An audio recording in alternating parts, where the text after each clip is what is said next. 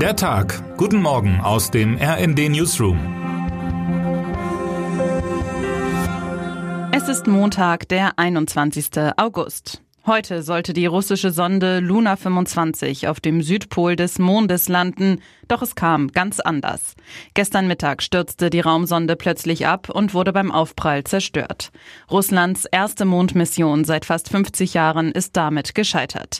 Die Gründe für den Absturz sollen nun aufgeklärt werden, wie die russische Raumfahrtbehörde Roskosmos am Sonntag in Moskau mitteilte. Russland wollte sich mit der Mondmission als stolze Raumfahrtnation behaupten und unter Beweis stellen, dass man neben dem Angriffskrieg gegen die Ukraine und dem vom Westen erlassenen Sanktionen trotzdem zu wissenschaftlichen Höchstleistungen in der Lage ist. Russische Politiker hatten nach dem Start der Sonde am 11. August, der achtmal verschoben werden musste, noch betont, dass sich das Land nicht unterkriegen lasse. Jetzt sitzt der Schock in Moskau offenbar sehr tief. Nachdem Russland den Wettlauf zum Mars verloren hat, scheint es nun auch den Wettlauf zum Mond zu verlieren. Und zwar nicht nur gegen China, sondern auch gegen Indien, die bisher als Juniorpartner galten, schreibt die Moskau Times. Ob und wann die Russen einen neuen kostspieligen Anlauf wagen, ist nicht bekannt.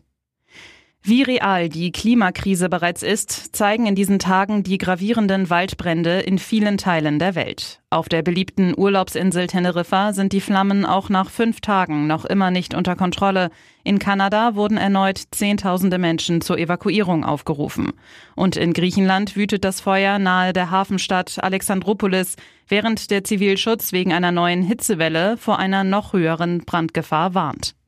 Wie es um die Fortschritte beim Klimaschutz in Deutschland steht, gibt der Expertenrat für Klimafragen am morgigen Dienstag bekannt. Neben einer Stellungnahme zum Klimaschutzprogramm 2023 stellt der Rat auch einen Prüfbericht für die Sektoren Gebäude und Verkehr vor. In diesen beiden Bereichen hatte die Regierung bis zur letzten Prüfung keine geeigneten Maßnahmen vorgelegt, um die Emissionen deutlich zu senken. Im Gegenteil, im Verkehr waren sie sogar gestiegen. Kein Wunder also, dass nach fünf Jahren Klimastreik bei Fridays for Future niemandem zum Feiern zumute ist. Wie wichtig aber die Ideen und der Druck der Straße nach wie vor für eine soziale und klimaneutrale Zukunft sind, schreibt mein Kollege Jan Sternberg in seinem lesenswerten Kommentar. Von Dienstag bis Donnerstag findet in Südafrika der BRICS-Gipfel statt. In der Wirtschaftsmetropole Johannesburg kommen die Staats- und Regierungschefs Brasiliens, Russlands, Indiens und Chinas zusammen. Kreml-Chef Wladimir Putin wird aber nur aus Moskau per Video zugeschaltet. Gegen ihn liegt ein Haftbefehl des Internationalen Strafgerichtshofs vor, weil er für die Verschleppung ukrainischer Kinder nach Russland verantwortlich sein soll. Eines der Themen beim BRICS-Gipfel, die Erweiterung des Bündnisses. 23 Staaten wollen beitreten, darunter Belarus, Venezuela, Kuba, Saudi-Arabien, Ägypten und der Iran. Es sind vor allem China und Russland, die das Bündnis als Gegengewicht zu einer vom Westen dominierten Weltordnung gern erweitern wollen.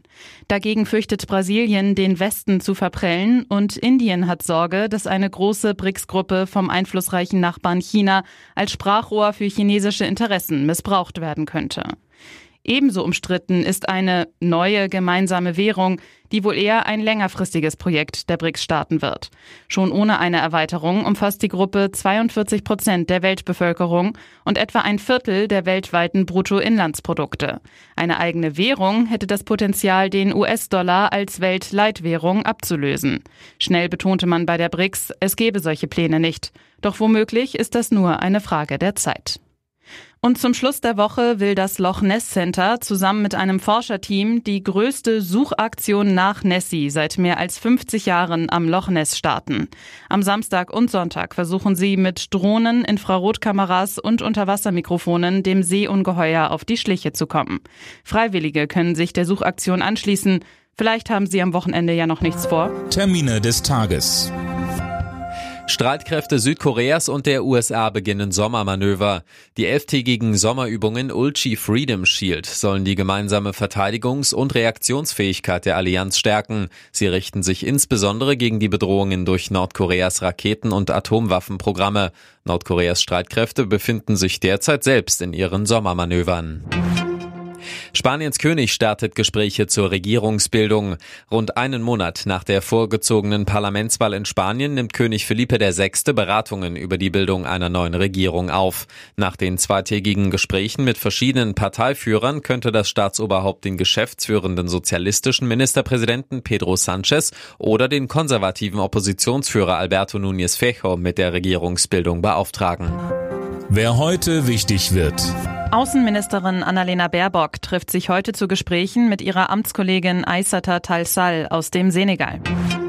Und damit wünschen wir Ihnen einen guten Start in die neue Woche. Text Sven Christian Schulz, am Mikrofon Fabian Hoffmann und Jana Klonikowski. Mit rnd.de, der Webseite des Redaktionsnetzwerks Deutschland, halten wir Sie durchgehend auf dem neuesten Stand.